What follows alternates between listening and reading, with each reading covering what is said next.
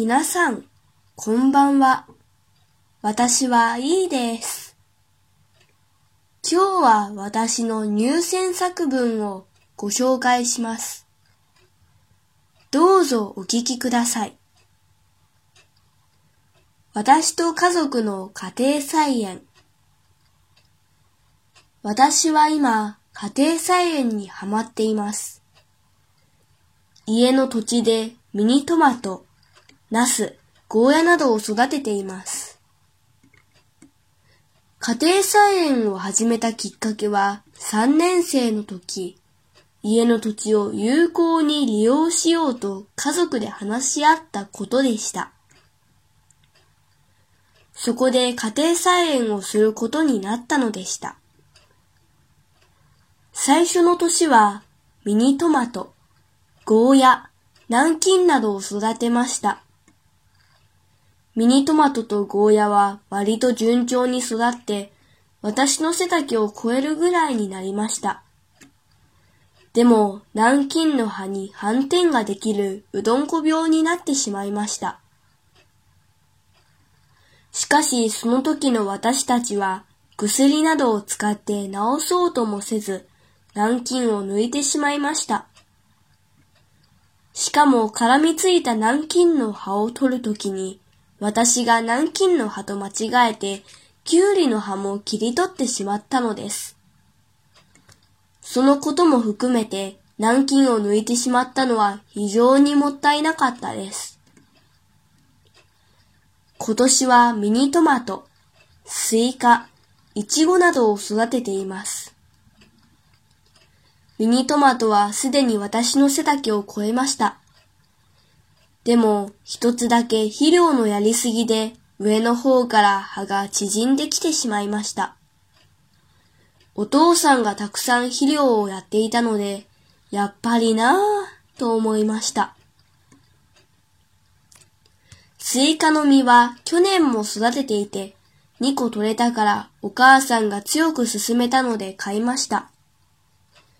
スイカは人工受粉しないと実がならないと言っていたので、スイカにもっと詳しくなって実がたくさんなるようにしたいです。いちごは今年初めて育ててみましたが、もう6個ぐらい収穫しました。いちごを育てたきっかけは、学校で育てていて育てるのが簡単だと聞いたからです。育ててみると本当にそうでびっくりしました。収穫した時、嬉しいのと同時にびっくりしました。私が家庭菜園を始めてよかったなと思うことが4つあります。一つ目は家族の会話が増えたことです。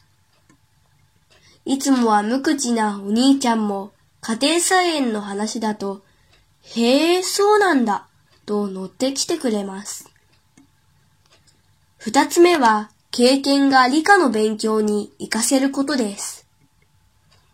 育てている野菜の中では、学校でも育てるゴーヤなどがそうです。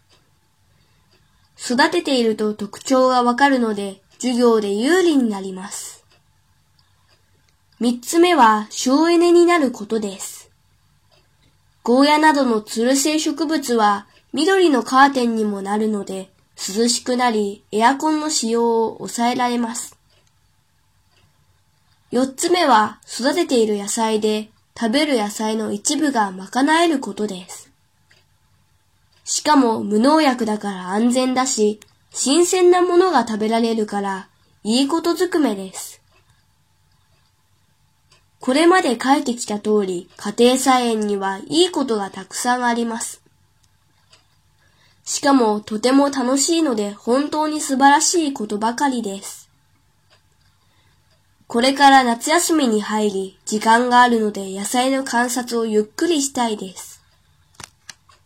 普段は時間がなくて、ゆっくり観察する暇がないからです。それと来年は根菜を植えてみたいです。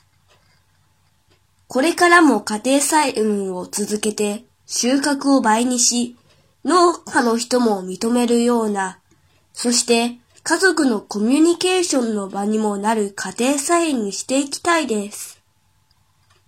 关注个人微信公众号“日飘物语”，可以对照文稿学习。这篇文章还是我自己翻译的呢。それでは、またね